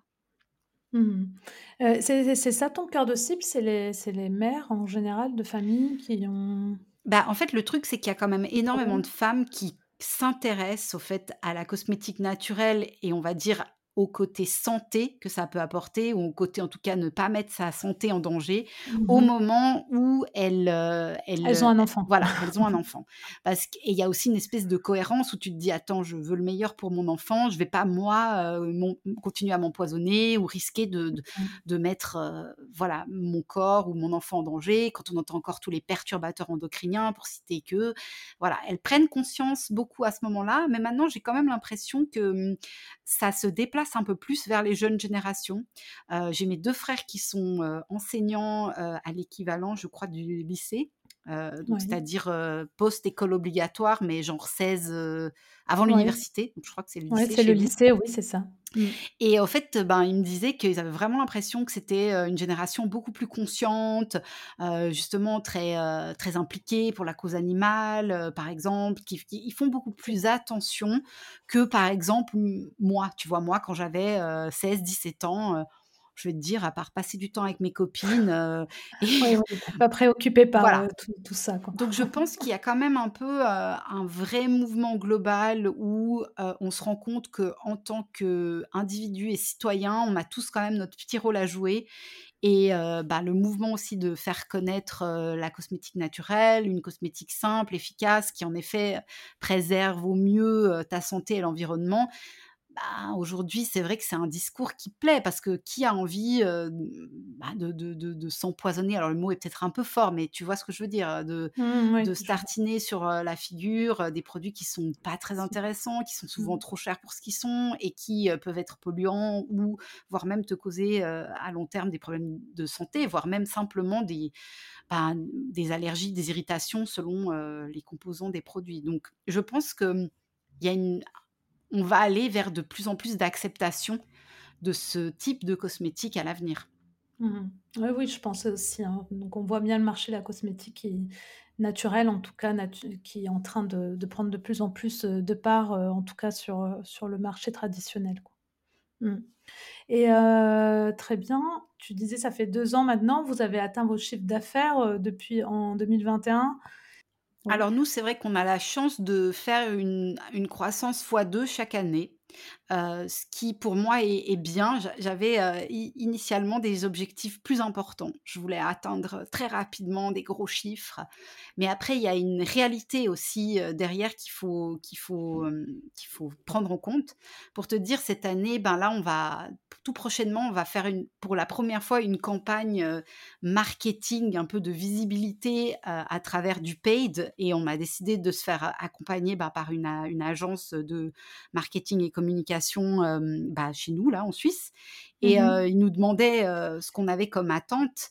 Et moi, je leur ai dit, nous, ben, on est très bien avec cette croissance x2, qui reste une belle croissance, mais tu as des entreprises qui sont dans de l'hyper-croissance, c'est-à-dire qui font du x5, du x10. Et moi, j'ai dit, mais surtout pas, parce que derrière, il faut qu'on puisse suivre. Aujourd'hui, on est on, bah, au niveau de notre production, vu qu'on gère tout, au niveau de notre production, au niveau de nos expéditions, au niveau de notre suivi client, on, a pu absorber ce x2 en, en deux ans. Tu vois, on a fait x2 entre, entre 2019 et 2020, on a fait x2 entre 2020 et 2021, on a fait x2 en 2021 et 2022. Donc, ça a été vraiment tout le temps du x2 et ça va, en fait. C'est quelque chose qu'on peut assumer. Mais dès le moment où maintenant tu mets du x5 dans les dents, c'est cool, hein, je dis pas, c'est top, euh, on a plus de moyens et tout, on va pouvoir embaucher, mais structurellement, on n'est pas prêt, en fait, à cette croissance. On n'est pas prêt. Et moi, pas, je préfère que ça aille on va dire, alors c'est un peu ironique de dire que du x2 c'est lent, c'est pas lent, mais, mais c'est plus lent que du x5. je préfère que ça aille à ce rythme et qu'on puisse se préparer un peu au next step et qu'on ne baisse absolument pas dans la qualité de, de, nos rapports à nos clients et aussi dans le kiff que nous, on a. Parce que si mmh c'est pour être stressé H24 parce que ah on n'a pas de matière première, ah on, se fait exploser sur les chiffres, on doit produire ça, ça, ça, ça fait aucun sens au fait. Mmh mais non, mais x2 chaque année, je trouve que c'est pas mal, hein. c'est une bonne croissance quand même. Non, non, c'est pas mal, mais on n'est pas dans de l'hyper-croissance. croissance et, si tu veux, dans, dans mon idée de base, j'étais là, ah, moi je veux aller très vite, très haut, faire beaucoup de chiffres, et puis ensuite maintenir. Et maintenant, je suis mmh. là, ben, on a toujours cet objectif qui est, qui est à la fois haut et pas haut, parce que bah, nous, si tu veux, notre but, c'est vraiment atteindre un million de chiffre d'affaires en Suisse. C'est vraiment ce qu'on aimerait, ou 100 000 par mois. Bon, c'est des chiffres qui, voilà, font un peu rêver tout le monde. Alors, à l'échelle d'un de, d'un marché comme la cosmétique et d'un pays comme la Suisse, c'est peanuts, mais il faut quand même aller les faire, surtout quand tu es une petite structure, etc. Et donc, du coup, voilà, ça reste un objectif. Mais moi, au départ, je voulais faire cet objectif en trois ans, quoi. Tu vois, c'était, je vais y aller, je vais tout donner, on va atteindre l'objectif hyper vite. Et je me rends compte que c'est pas ça le, but non plus. Bien sûr que on est une entreprise. Enfin, à un moment ou à un autre, tu as des réalités. Si tu veux te développer, tu dois aller chercher de la croissance. Donc, la croissance passe par le chiffre d'affaires. Mais après, il y a aussi tout le reste qui va autour. Et il faut pas oublier qu'on est là pour servir. Donc moi, je sers les autres avant de chercher à nous grossir, grossir, grossir. Mmh. Donc en fait, ce que tu veux dire, c'est qu'au départ, tu avais envie de grossir assez vite, c'est-à-dire en termes de, chiffres, de mmh. croissance, mais qu'au fur et à mesure, tu t'es rendu compte que ce qui était le plus important, c'était pas forcément la croissance, mais le service que tu veux proposer derrière, parce que qui dit croissance dit monter d'un niveau, et qui dit ce qu'on disait tout à l'heure, donc plus euh, ben, recrutement, gérer des équipes, euh, passer, faire autre chose, de la gestion plus au quotidien et être plus stressé que ce que vous faites là aujourd'hui au quotidien, même si c'est que du x2, mais au moins il y a, y a la maîtrise c'est ça. tout. C'est une croissance exactement qui qu'au final on peut absorber, qui est maîtrisée, qui est saine et qui fait mmh que tout le monde est gagnant d'une certaine manière. C'est-à-dire que bah, les finances de l'entreprise sont saines, on arrive à avoir de la trésor, on peut se développer, donc ça c'est top. À la mmh. fois, nous, on kiffe, il y a un peu de pression, mais en même temps, on est quand même dans le kiff parce que bah, on a du temps, on peut créer du contenu, on peut être au labo quand il y a besoin d'être au labo, on arrive aussi à, recruter des petits pourcentages pour nous aider, donc ça c'est cool. Mmh. Et à la fois, bah, pour les clients, on est présent de la même manière que que quand on était au jour 1. Et ça, c'est vraiment quelque chose qui, pour moi, doit rester, même quand on aura atteint nos objectifs. bah, il faudra, on va voir comment on va se développer. Mais moi, si tu veux, je pense que ces croissances extrêmes, ben, en fait, c'est des, des vrais challenges et c'est un risque. Mmh et finalement, bah, aujourd'hui, c'est pas le chemin qui, moi, me fait envie. Je préfère prendre mon mmh temps, tout en ayant quand même un objectif ambitieux, c'est-à-dire que bah on veut le garder quoi le x2, euh, on mmh. est bien et en plus on se dit bah c'est ça s'est passé toutes ces années donc on, a aussi la croyance qu'on peut le faire, tu vois d'une certaine manière. Totalement. Mais euh, mais mais tout en étant quand même dans un peu sur le, bord de la zone de, mmh, comment on appelle ça, de la zone de confort. C'est-à-dire qu'on n'est pas dans la zone de confort, on n'est pas là à se dire ah trop cool, on maîtrise tout, mais on n'est pas là non plus à aller chercher le risque, le danger. On est vraiment en train de poser, de chercher à, poser des, fondations bien solides qui vont donner, euh, voilà, sur le long terme, des résultats, à mon sens, qui seront euh, extraordinaires si ça continue comme ça continue maintenant, en fait. D'accord. Donc c'est croître, sans sacrifier, on va dire, les valeurs de base de la de l'entreprise, quoi. Ouais et puis aussi notre propre épanouissement parce que si c'est pour mmh. aller se tuer au truc et puis finir par, tu sais, être dégoûté de ce que tu fais, tu kiffes plus, tu es là: «Ah «Mon Dieu, je sais plus pourquoi je fais ça». Enfin, être esclave de ton entreprise, ça ça c'est pas enfin, c'est il y a n'y a pas de prix au fait à la liberté et au fait de se sentir bien et que de créer ce cercle vertueux où finalement tes produits ben, et ton approche, les personnes l'apprécient. Et mmh toi, en fait, tu kiffes aussi tout ce que l'entreprise te, te, procure. Donc, du coup, tout est un, peu, tu vois, vers le plus. Alors que si tu commences à créer un déséquilibre parce que derrière, tu dois charbonner, recruter des gens un peu à l'arrache, enfin, à ah mon oui, sens. mais ça, c'est un sujet. Hein. Donc, euh, jusqu'où tu veux mener ton entreprise? Est-ce que tu veux rester un certain chiffre, atteindre un certain chiffre d'affaires qui te permet de, bah, au quotidien d'avoir une passion, de créer, enfin, d'être dans ta boîte euh, et de la vivre comme une passion euh, sans avoir à te sacrifier au niveau de ta vie personnelle? Ou est-ce que tu veux aller plus loin Et là, après, ça, ça demande d'autres choses, quoi, mmh. d'autres sacrifices? C'est mmh. ça. Mmh. C'est un, un, sujet. Euh, et du coup, vous prenez du SIA euh, cette année pour pouvoir euh, atteindre un peu quelques objectifs financiers dont tu viens de parler alors bah, On essaye, au fait. Moi, je suis un peu curieuse, c'est-à-dire que comme on l'a jamais vraiment fait et tout, de, de, de payer au niveau marketing, mmh. je me suis dit que bah, maintenant, on a aussi une trésorerie un peu plus stable, etc. Et j'étais là, bah, on essaye, quoi. On essaye de voir ce que ça va donner sans pression, on va dire. bah, bien sûr que tu investis de l'argent, donc tu espères que ça va au moins être rentabilisé. Mais après, c'est ce que je disais aux gars de l'agence. Je disais, bon, bah, j'ai envie de vous dire, si ça marche pas, bah, c'est pas parce que, enfin, je vais pas mettre la, clé sous la porte non plus. Ça, m'ennuierait, bien sûr, mais on n'a pas un, enjeu capital. Enfin, j'imagine que tu as des gens, peut-être, ils créent leur, leur marque, cosmétique ou pas d'ailleurs, hein, puis ils vont voir une agence, ils disent j'ai X milliers à placer, enfin, la survie de ma boîte en dépend. Alors, nous, on n'est pas du tout dans cette optique-là. C'est plutôt un nice to have de voir si ça nous permet de, de toucher un peu des, un public un peu plus large. C'est vrai qu'eux, bah, c'est une agence qui aussi ont une, patte un peu cinématographique. Donc, ils ont mis. on n'a pas encore vu le, rendu final, mais le but, c'est vraiment de mettre en avant les produits de manière vraiment esthétique. Donc, si ça se trouve, voilà, il y a des gens qui vont être touchés, qui ça va intéresser d'aller voir ce qu'on fait et puis bah ils seront séduits ou pas. Donc en tout cas c'est à tester. Moi j'avais mmh. envie qu'on le teste. On va voir et puis si ça se passe bien bah ce sera peut-être bah, tant mieux renouvelé et puis ça se passe pas bien bah voilà, c'est pas grave, next quoi. C'est pas grave. Next, exactement. tu disais tu dis depuis tout à l'heure nous donc tu as parlé de ton mari, il a rejoint l'aventure en 2020 si je ne me trompe pas. Euh, pourquoi il a, rejoint l'aventure? Il n'était pas du tout dans le domaine de, la cosmétique. Du tout, du tout. Alors, qu'est-ce qui lui a donné envie? Euh, Tu avais besoin d'aide? Ça, Comment ça s'est transformé, on va dire, un peu en entreprise euh, de couple? Mais c'est une histoire de fou, en fait. Parce que de base, moi, je dis toujours que lui, c'est un, un, peu un artiste dans le sens qu'il est passionné de piano.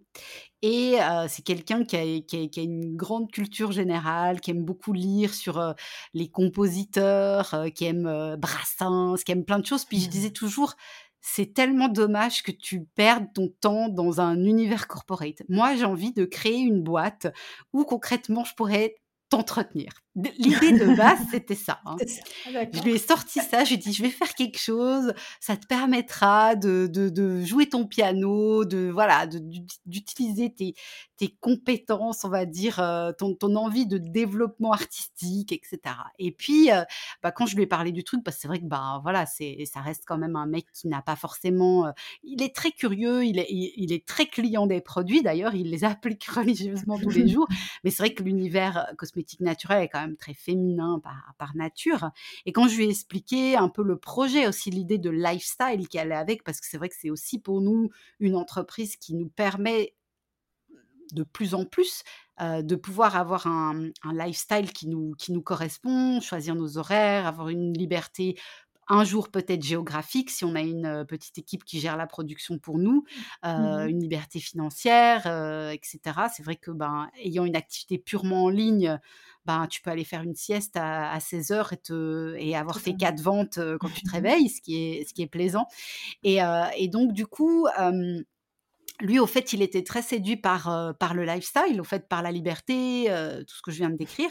Et lui était amateur de savon solide au moment où je l'ai rencontré, alors que moi, pas du tout. Moi, j'étais gel douche, voilà, tout ce qui est plus traditionnel. Et à un moment, je lui parle et je lui dis, tu sais, il y a des formations de savonnerie, ce serait trop cool que tu apprennes à faire ça, vu qu'en plus, toi, tu es très savon. Et au fait, ben, il est venu suivre avec moi un certain nombre de formations, notamment la savonnerie et la réglementation. Et puis après, euh, il est passé à 80% parce que ben, les savons, typiquement, c'est moi qui crée les recettes, mais c'est lui qui les mmh. met en œuvre. Et puis, ben, à un moment, je lui ai dit, écoute, euh, je me rends quand même compte que c'est cette idée euh, que, que, tu, que, tu, que tu entre guillemets, que je t'entretienne. Euh, c'est cool, mais je vais pas pouvoir tout faire toute seule. Donc, euh, donc je te propose de, de me rejoindre d'une certaine manière euh, quand ce sera possible, quand on pourra couvrir de salaire, parce que très clairement, bah, il y a quand même beaucoup de charges hein, qui, qui vont avec couvrir de salaire. voilà, on va pas se mentir, c'est quand tu vois ce que tu reçois en net, ce n'est pas le brut, ouais, pas? Et puis, bah, du coup, lui, il, il a le coup du sort, c'est qu'on s'était un petit peu dit octobre 2020. On a un peu repoussé et tout parce que moi je suis quelqu'un quand même qui a goût à la sécurité. Donc mmh je voulais être sûre qu'on avait un peu assez de trésor, que les mois étaient quand même assez similaires, etc. Et au fait, lui, euh, on travaillait dans la même entreprise. En fait, on s'est rencontrés au boulot donc une entreprise qui a été durement touchée par le, Covid, et il a fait partie d'une mesure de licenciement. Et comme par hasard, la loi de l'attraction, eh ben, mmh. il, a, en fait, il, est, il, est, il a pu me rejoindre en octobre parce qu'en plus, bah, il avait plus de travail. Donc, c'était, il n'a même pas dû prendre vraiment la décision de démissionner. Donc, nous, on l'a vu ça comme un, comme ah, un, une chance, un signe, Et puis, bah, du coup, on a des rôles assez, assez distants, c'est-à-dire que lui, il est vraiment un petit peu responsable de, de tout l'aspect laboratoire, production. C'est lui qui sait ce qu'on doit reproduire comme produit, quand, etc. Il gère aussi beaucoup le, le côté du montage du podcast c'est lui qui, qui, monte le podcast. Après, il est très très bon pour tout ce qui est, on va dire, le rédactionnel, euh, plutôt la relecture. Donc typiquement, là, on est sur un projet euh, SEO de, de transformer mes textes de podcast en articles de blog euh, optimisés SEO. Donc ça, c'est quelque mmh chose aussi qu'il va faire. Mais le but était aussi qu'il puisse avoir du temps libre. Donc, je pense qu'il doit être à peu près à. Ça, varie, hein, les semaines, mais il doit être à peu près à, un 50-60% donc j'espère qu'à terme, il pourra encore un petit peu baisser ça. Mais, euh, mais voilà. Donc, on est... donc il est entretenu à, peu près à 50-60%. mais il faut quand même qu'il mette un peu les mains dans le cambouis pour être entretenu à 100%. C'est ça. Je pourrais pas, malgré tout, euh, tout faire toute seule aujourd'hui. Ce serait impossible. Bah vraiment, euh, vraiment, ce serait plus possible. Mmh. Tu prévois des embauches, non, justement, pour tout ce qui est bah, on a, on, a, on a justement cette personne dont je te parlais, une de mes toutes premières clientes, qui, elle, euh, a commencé euh, bah, ce début d'année, euh, fin de l'année dernière plutôt, elle a fait son, sa petite formation. et elle, au fait, elle habite le village à côté de, du lieu où, il y a le laboratoire parce que il est à environ 25 minutes en voiture de où nous on habite. Et mmh donc, du coup, ben, l'idée, c'est que voilà, elle, ça, ça représente pas grand-chose. Hein, ça fait à peu près un, un 10%. Mais pour nous, ça, ça nous permet de ne pas nous déplacer là-bas, on va dire que pour deux heures. Donc oui, on va voir un petit peu les besoins, on se, on se ferme à, rien. Maintenant, bah, c'est toujours la même chose. L'embauche, c'est très bien, mais c'est une responsabilité c'est un vrai coup et il faut être sûr qu'on puisse mmh. tenir derrière. Donc moi, je préfère y aller petit à petit. Petit à petit. Et aussi, je suis, je suis de plus en plus, enfin, je suis totalement convaincue que de toute façon, travailler à 100%, c'est une hérésie. À mon sens, ça fait aucun sens. Humainement, c'est pas cool. À part si c'est ta boîte et que c'est ta passion, tu vois. Mais dans un job salarié, pour moi, j'y crois pas. Donc, j'aimerais bien engager des gens à 50 ou ce genre de truc, quoi. Vraiment de le de permettre aux gens d'avoir du temps. on verra. Après, le but n'est pas de créer une grosse équipe, comme j'ai dit, j'ai pas envie de ça. Mais c'est clair que si on pousse l'idée du développement et que nous, on puisse avoir cette idée de liberté géographique qu'on n'a pas, ben, il faudrait qu'on puisse avoir vraiment quelqu'un qui gère de la production pour nous. Et mmh. ça, bah ça on, verra. Après, c'est c'est pas, pas, de la création de formules où là c'est technique et la production ça s'apparente à si je résume à faire un gâteau. Tu vois, c'est tu mélanges ça avec ça. C'est pas non plus. Je suis une, recette. une recette. Exactement. Mmh. C'est à la portée de n'importe qui qui est très minutieux. et qui a cette, cette aptitude à être concentré parce que mmh. bah, on est au milligramme près quoi. Parfois, c'est vrai que c'est assez technique. Mmh. Bah, très bien, bah, merci beaucoup Géraldine. Avant d'arriver à mes dernières, euh, petites questions, je veux te poser une petite question bonus. Est-ce que tu as des conseils à donner pour avoir une jolie peau? Oui, alors, heu, bah, je dirais vraiment d'ê d'être, heu, au niveau des soins, d'être, vraiment dans du simple et efficace. Bah, moi, je recommande, vraiment de voilà, de se on peut se démaquiller avec une huile végétale comme, une huile, de de sésame, par exemple. Choisissez une huile qui ait une texture grasse. Ne pas choisir du jojoba qui est hyper sec, que la peau va réabsorber. Évitez aussi, à part si vous avez vraiment une peau, qui qui n'est pas du tout, on va dire, à une tendance à faire des boutons, mais évitez l'huile de coco. Si vous avez une peau sèche, heu, qui qui fait vraiment pas de boutons, heu, même pas des points noirs, c'est une très bonne huile, mais heu, sinon c'est quand même une huile qui favorise, on va dire, les boutons. Après pour le nettoyage vraiment de la peau, ben, je conseille vraiment ce qu'on appelle un savon saponifié à froid sur gras, donc un savon d'artisan savonnier, Mmh heu, si possible, idéalement sans huile essentielle pour, heu, vraiment garder le côté, heu, hyper, doux pour la peau. Aussi, si possible, une formule vraiment pour le visage. Après, il y en a plein d'artisans en France qui qui font ça, donc heu, voilà, ça c'est vraiment un Mmh puis produit on en voit partout maintenant voilà. des savons solides, c'est vraiment devenu le truc un peu entre Ouais. guillemets «à la mode». Bah, après, c'est juste important qu'il soit saponifié à froid et qu'il ait du surgras. C'est vraiment parce qu'un Mmh. savon, heu, genre une savonnette, heu, classique de supermarché, ça défonce la peau, très clairement. Ouais. Après, ben, je conseille, mmh, je te la fais à mi mi-cours. Heu, un typiquement à la place d'un tonique, je conseille toujours d'utiliser un hydrolat de plante. Donc l'hydrolat, c'est le résidu aqueux heu, qui reste une fois que tu distilles une plante pour faire une huile essentielle et du coup, c'est de l'eau, hein, qui a une odeur, mais qui a aussi des propriétés, heu, super intéressantes. Donc on en trouve pour tous les types de peau avec des effets, heu, que ça soit purifiant, que ça soit apaisant, anti-déshydratation et cetera. Donc ça, c'est vraiment super bien, c'est bon marché en plus, pour la plupart. Et puis ensuite, ben, pour le à la place d'une crème, je conseille toujours d'utiliser des mélanges, d'huile végétale. Là, encore une fois, il y a plein de marques qui font ça maintenant, Mmh. super bien, pareil vous pouvez aussi faire des tests à la maison, hein, si jamais, mais après il y a quand même tout un art de savoir quelle huile mélanger, à quelle quantité, pour quel type de peau. Donc voilà, nous, c'est vrai que moi, j'ai une peau de base grasse à tendance acnéique et j'ai mis beaucoup, beaucoup, beaucoup les pieds au mur on quand on me disait: «Essaye des huiles», j'étais là: «Mais laisse tomber, j'ai déjà la peau grasse, je vais pas encore me mettre du gras dessus» et au final, c'était une révélation. Je vais pas dire que ça a sauvé ma peau, ça a contribué, en tout cas dans l'équation, à vraiment sauver ma peau. Donc vraiment une routine simple, je conseille toujours d'éviter tout ce qui est parfumé, tout ce qui est colorant, tout ce qui sert à rien en fait, de vraiment rester, sur du simple. Et puis après, ben, au niveau, tout bête, ne lésinez pas sur le sommeil. Le sommeil, c'est vraiment la Mmh. base de la peau. C'est Oui. alors c'est pas évident si on a des enfants en bas âge et cetera, Mmh. mais en tout cas d'en faire une priorité autant qu'on peut. C'est c'est le sommeil, c'est c'est un truc magique. Ça si on est stressé, ça apaise le stress. Heu, pour la peau, c'est capital. Après, ben, voilà aussi de se protéger du soleil, enfin ce qui va faire vieillir beaucoup la peau, la pollution, heu, le stress, heu, le soleil, la fumée de tabac, voilà, c'est des choses qu'il faut éviter et après justement pour mon dernier point, c'est soigner un minimum son alimentation. L'alimentation et la peau, c'est quand même directement lié.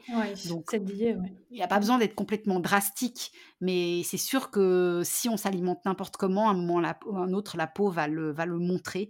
Heu, peut-être pas avec des boutons ou autre, mais il peut y avoir aussi un vieillissement, heu, prématuré des tissus et cetera et puis, ben, tout l'aspect aussi de la gestion de surtout du stress qui est quand même, le mal du siècle. Le stress est vraiment responsable d'énormément de de de maux. Le stress fait vieillir la peau, le stress engendre des boutons, le stress déshydrate, le stress fait beaucoup de choses donc Soit on Ouais. peut agir sur son stress, avec, heu, ben, des méditations, du yoga, heu, des respirations, enfin ce qu'on veut. Ou alors, bah, si on soigne son sommeil ou si naturellement le stress, fait moins de mal au corps.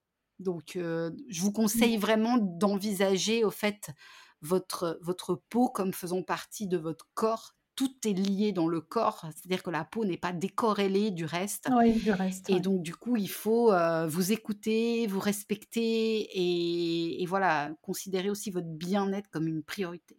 Et après, quand on est bien à l'intérieur aussi, et ben, on rayonne de l'intérieur vers l'extérieur. J'ai toujours, hein, le bonheur, le vrai bonheur, c'est le plus beau cadeau qu'on se fait parce que aussi au niveau de la peau, ça se voit. Totalement, oui. Mmh. Voilà, Bah, bon, ça pour fait beaucoup résumer, de donc conseils, ouais, mais beaucoup de conseils, mais vraiment importants, quoi. Donc ah, heu, si tu me vrai que lances là-dessus, je je donc heu, pour résumer, des produits sains sur la peau, donc le nettoyage de peau, c'est hyper important. Ouais, Heu, une alimentation saine, le plus possible, en tout cas éviter trop de sucre. Bien dormir, un bon sommeil et puis faire attention, au stress, quoi. Méditer, prendre du temps pour soi. Voilà. Vraiment, chercher son bien-être, on va dire, parce que je pense qu'on peut pas être bien si on se nourrit n'importe comment, on peut pas être bien si on dort pas bien, on peut pas être bien si on est tout le temps stressé.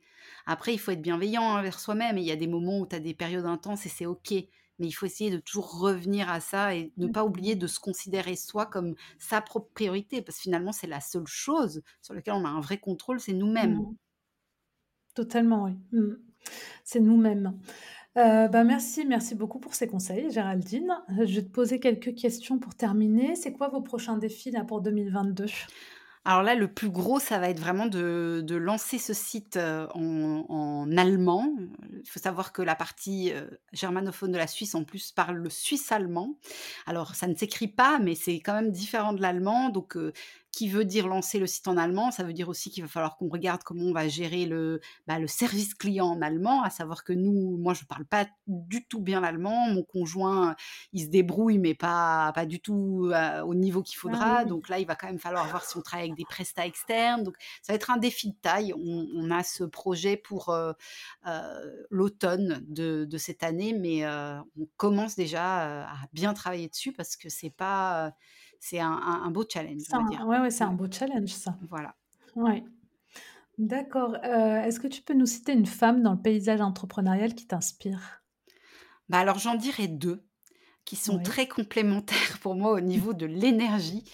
Euh, je dirais, heu, Margot Klein, que tu connais peut-être, au niveau de voilà, ça reste une coach très, coup de pied aux fesses, qu'on aime ou qu'on déteste dans son dans son approche. Mais pour moi, c'est quelqu'un, que que voilà, que que j'aime écouter. Elle est elle est des fois violente dans ses propos, mais si on voilà, derrière, ça reste quelqu'un qui est très bienveillant et que j'apprécie vraiment, beaucoup ce qu'elle propose. Et puis, un peu à à l'opposé, c'est aussi quelqu'un qui donne des coups de pied aux fesses, mais avec beaucoup plus de douceur, je dirais, Claudia Anatella. Je sais pas si tu la connais? Non, je connais pas.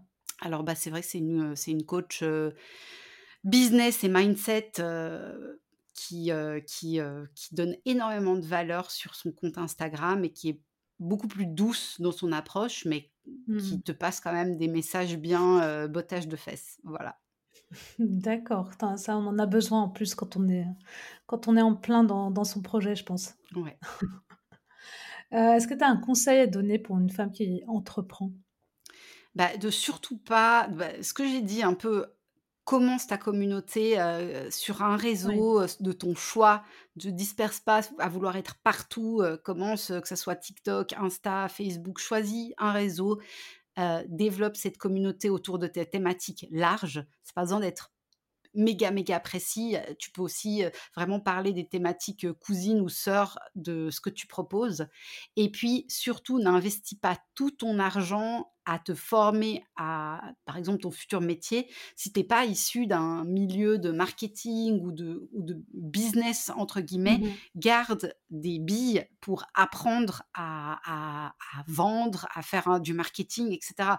Parce que tu peux avoir, le meilleur produit au service du monde, si tu sais pas le mettre en avant et que personne te voit, ben, ton business il décolle pas. Donc heu, de surtout pas investir, tout son argent pour se perfectionner dans son domaine, mais vraiment de garder, une part de budget pour le le côté plus commercial, on va dire. Mmh Plus le marketing, heu, mmh, pour faire décoller après les ventes.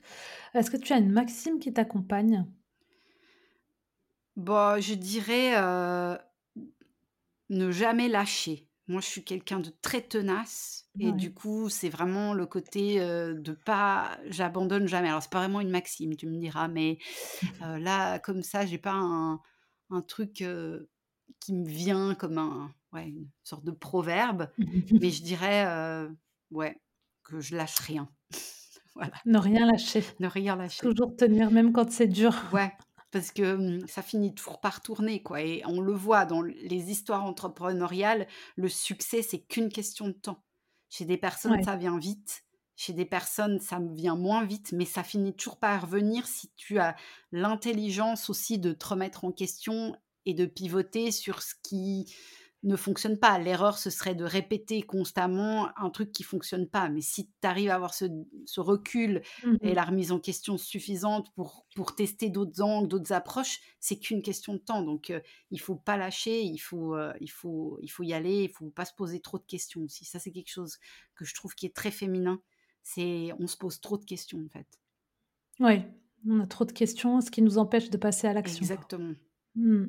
Tu dirais que ça, c'est un critère qui fait partie d'un profil entrepreneurial, de savoir se remettre en question? C'est essentiel Bah, justement si on veut avancer? et ça enfin, pour moi, oui, parce que sinon, enfin, personne ne fait un sans faute. Personne fait tout juste du premier coup. Donc si le problème, tu tu te dis pas qu'il vient de toi et puis que tu es tout le temps à mettre la faute sur les autres, à te comporter comme une victime, ben, tu peux pas avancer.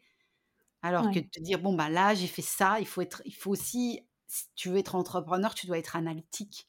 À un moment ou à un autre, tu dois pouvoir te dire: «OK, j'ai fait ça de telle Mmh. manière, ça a donné tel résultat, je suis pas contente, j'ai pas eu ça, donc maintenant je vais OK, je veux toujours cet objectif, je vais essayer ça de telle manière» et et au fait, tu dois pas reproduire produire 2 fois d'une certaine manière la même erreur. Sinon, Mmh. ben de toute façon, c'est toujours la même chose. Il y a une maxime quand même que j'aime bien, c'est que si tu refais toujours la même chose, tu auras toujours le même résultat. Ah oui, Voilà. ouais, Donc c'est vraiment vrai. vrai. Si tu veux d'autres résultats, tu dois faire différemment ou Mmh. ajouter autre chose. En tout cas, mmh, essayer, heu, une autre manière.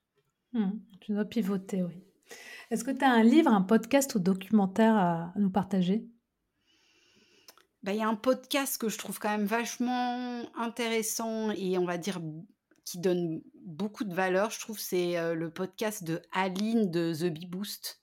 Ouais, Heu, je crois ouais, qu'il ouais, s'appelle «Je peux pas, j'ai business». Je trouve quand même que Ouais. dans son contenu gratuit, il y a énormément de de bons de bons conseils donc heu et il y a beaucoup, beaucoup d'épisodes donc je pense que c'est un bon tips pour des personnes qui, débutent ou pas d'ailleurs. OK. Merci, beh, merci beaucoup Géraldine. Si on veut t'écrire, ça se passe où? Alors, ben, moi, je suis principalement présente sur Instagram. Heu, le compte, c'est Géraldine underscore, donc je crois qu'on appelle ça tiré du bas, quelque chose comme ça, Oui.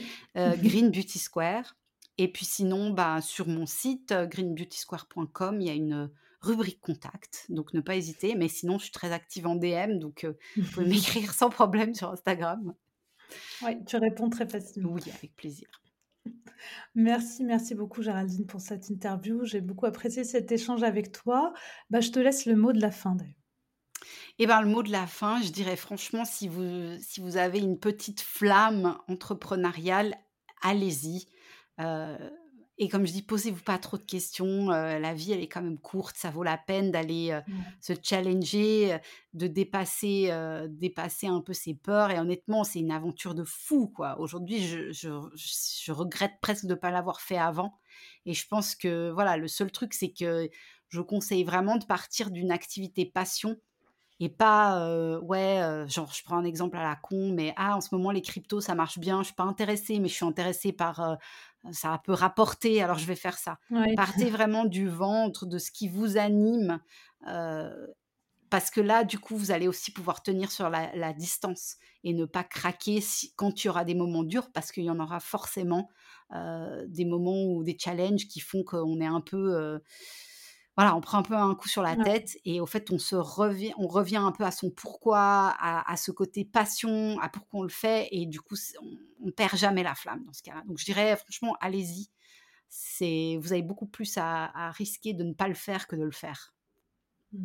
Voilà. Totalement. Bah, merci beaucoup. Merci pour ce mot de la Mais fin. merci à toi pour l'invitation, c'était vraiment très chouette. Ouais, c'était un grand plaisir en tout cas. Vous êtes encore là? Ne partez pas. Si vous avez écouté l'épisode jusqu'au bout, c'est que l'interview vous a forcément plu. Sachez, en tant qu'auditeur, que vous avez un rôle important à jouer. Vous pouvez faire en sorte que le podcast continue et s'améliore. Mais pour cela, j'ai besoin de votre aide. Et pour ce faire, rien de plus simple. Il vous suffit de prendre une toute petite minute pour noter et commenter l'épisode sur iTunes. C'est vraiment pas grand chose, mais c'est tellement important pour moi. Je vous invite aussi à vous abonner à la newsletter sur le site de newwomanboss.fr pour rester au courant des derniers épisodes et sachez que je suis à votre disposition pour échanger. Vous pouvez me retrouver sur Instagram ou sur LinkedIn. Merci encore d'avoir écouté l'épisode jusqu'au bout et je vous donne rendez-vous la semaine prochaine avec une nouvelle invitée. Très belle semaine à vous